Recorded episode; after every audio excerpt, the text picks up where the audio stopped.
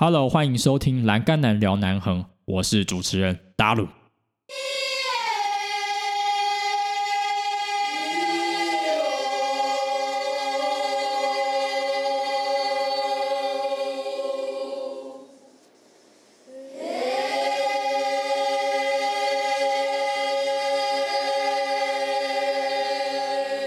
Hello，欢迎你收听今天的节目。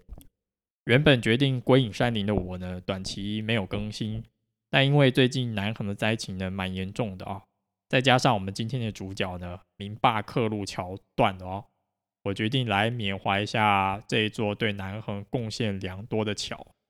那不过呢，虽然这一集的氛围有一点哀伤，但在最后呢，我也来跟大家分享，嗯，之后有一个感动计划。我呢会和我一个朋友呢带大家来认识南横，等一下呢会把这个计划来跟大家分享，以及我最近的节目规划。如果真的有在关注南横灾情的话哦，昨天呢对你们来说应该真的很难熬吧？不只是我，我相信在听 Podcast 的你呢，应该知道明坝克路桥断了这件事情。那我是怎么得知这一件消息的呢？我其实很早就知道，大概在两点半就知道了。我最近呢跟洪春静老师有比较密切的互动，他主动跟我讲明巴克路桥断掉这一个消息。那我当时真的是难以置信啊！我想说，怎么一个抗洪八百毫米的中期桥梁呢就这样子断了？然后呢我就去找影像，果然它的第一节就断了啊！我就想说，哇，这真的是太难以置信了。我想说，虽然这一次的雨量呢，可能没有八八风灾那么大，八八风灾的一天降下了一千毫米，在甲仙六龟这个部分，但最近没有。结果呢，明坝克路桥居然败在了这一次的西南气流。那在台湾气象史呢，八月七号这一天呢，可以说是非常非常的啊，命运多舛四十八年的八七水灾，然后九十八年的八八水灾，那一百一十年的八七水灾啊，那对高雄人来说应该都不好过。那明坝克路桥呢，其实这一次抵挡这样子的风灾以外呢，在四年前的零六零二。零六零二呢，是指一百零六年的六月二号的西南气流。过去呢，我们都对台风呢有明确的防范，但对西南气流呢，恐怕都还是松懈了点。那一百零六年这一次呢，其实就让大家真的是大开眼界啊！明坝克路桥呢，那是第一次，它对于西南气流的考验还好，只有几个角落呢，就是那个伸缩缝。呃，有断裂，其他就好修复。跟断桥比，那公务段当时的公务段的段长呢，王庆雄段长也说，如果没有断桥，什么事都好办。结果呢，才第二次，应该说对，第二次来抵挡这个西南气流，结果就败了。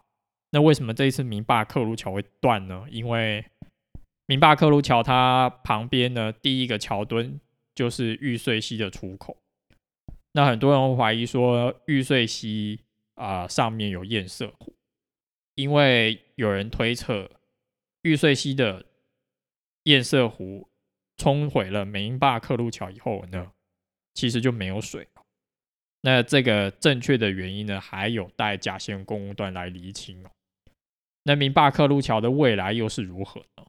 目前陈政委段长透过联合报表示，他会说西底变道预计在。啊，两个礼拜内尽量抢通。不过呢，长期的路廊规划可能要几年的时间哦。大家想想看哦，如果说你不太了解南航的工程史的话，我这边可以讲给你听。因为这个问题呢，的确也有很多人问。一座桥呢，我举明坝克路桥的历史脉络来跟大家讲好了。刚好我们今天也来缅怀它。在九十八年以后呢，秦河到复兴这两个地方呢，常常就是风灾后的孤岛，因为原本的秦河明隧道在八八风灾呢被垫高了三十公尺，所以秦河明隧道呢就这样子被深埋在莫拉克老农溪的土堆下面。所以从此，秦河到复兴这两个村落的连接方式呢，不外乎就是雪山便道、西顶便道，还有钢便桥。那但是在九十八年到最近，尤其是前三年，九十九年到一百零一年这一段期间呢，天灾非常的密集，不管是台风，那西南气流呢，就在这时候揭开序幕。一百零一年的六一一水灾呢。也把就是原本修好的西里便道、雪山便道全部都冲毁。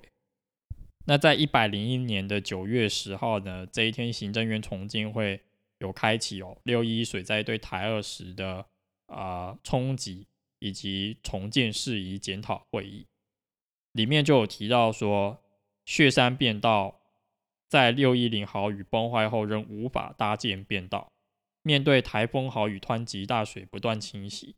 相关路段的抢修成为一大挑战，所以那在这时候就讨论说要用水文调查、水文地质的安全性评估来评估中期的道路工程。那据说呢，一百零二年就有一场啊机关单位和居民的对话。那里面的对话呢，大家可以去南横的美丽与哀愁这部影片。洪春景老师制作的，里面可以去好好看一下原住民和机关单位怎么样来对话。总之呢，在民国一百零三年呢，公路总局呢有争取到十亿元的灾害复建经费，所以这时候呢，秦河到复兴这一段的中期道路工程呢就此展开。一百零六年的四月二十九号，明坝客路桥就在众人的殷殷期盼下呢。就这样子通车了哈，而且明坝客路，如果说这几天有看新闻的话，应该都知道它是不浓与希望的意思哦。明坝客路桥呢，它背负了什么样的使命呢？它背负了清河到复兴就不用再走雪山便道，居民求学、就医，还有这一边的农作物，比如说是美秀台地的金黄芒果、梅子。都呢能够运输到甲仙这一些比较大的地方，也就不会再有那种风雨路段的窘况。那我也觉得，在二零二零年第一次来到明坝克路桥这个时机呢，也蛮特别的。第一个呢，因为南横公路毕竟叫台二十嘛，那在二零二零年来记录会特别有感觉。那第二个就是说呢。还好赶在断桥以前的前一年呢，就来到了明坝克路桥。虽然现在看到桥断了，但觉得也没有遗憾。那我当天呢，就是一个人就骑着车呢，要到梅兰山庄去 check in。刚好秦河到复兴最重要的桥梁呢，就是明坝克路桥。那当然，班顺努安桥也很重要了。但骑在明坝克路桥，想着希望这两个词。的确觉得很感谢这些公务段的人哦，然后呢就这样子骑到了天池去，所以那一次的旅行呢，以现在的角度来看，真的是很特别。不只是我第一次去了明巴克鲁桥，那也第一次去了天池。如果说想要回忆一下的话，可以去听第二集。虽然我相信那时候口条没有比现在好，对。那然后呢？明巴克路桥当时就觉得说，嗯，你一定要永远的活着。我好像也有跟他这样说。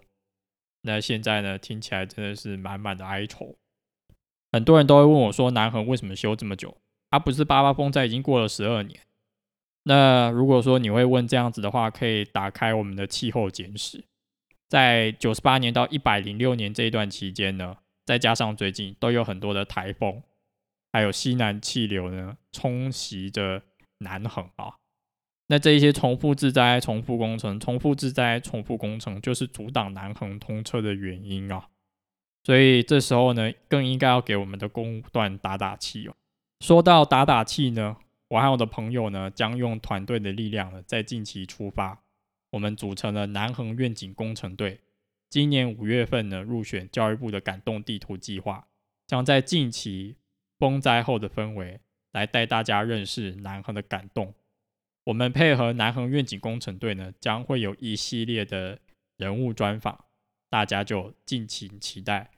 他们的身份呢，可以是移居者，可以呢是偏向老师，甚至是在地的影像工程记录者。虽然南横公路呢，长时间会因为老天爷所蒙下的阴影，带一点一丝丝的哀伤，但是这边还是有很多可爱的人事物来被大家看见，被大家记录。所以南横远景工程队就是承载这个使命。越是选择在这一种氛围中不退缩，我们还是要在一点点哀伤中给大家无尽的微笑、无尽的感动。那接下来来跟大家分享节目的未来几集的走向。刚刚有跟大家说，因为南恒愿景工程队的关系，会有几集啊采访。那邀的来宾有一些你可能认识，可能也不认识，大家就敬请期待。接下来呢？另外有一个世界大事即将迈入二十周年，那就是 September of the Eleven 啊，九一一，转眼间呢也迈入二十周年了。那我会来做一个专题，之后呢也会邀请一个英国的硕士毕业生来跟大家分享啊，在英国留学硕士的种种心路历程，以及呢。他如果海归台湾，他会带来什么样子的贡献？那以上就是今天这一集的内容。明霸克路桥，谢谢你这四年来的付出。那我们南恒愿景工程队不会忘记你，将在这一段记录的过程期间呢，带给大家灾后第一线的路况，以及给大家更多无限的思念还有感动。其他的内容呢，我们不定时见，拜拜，See you on air。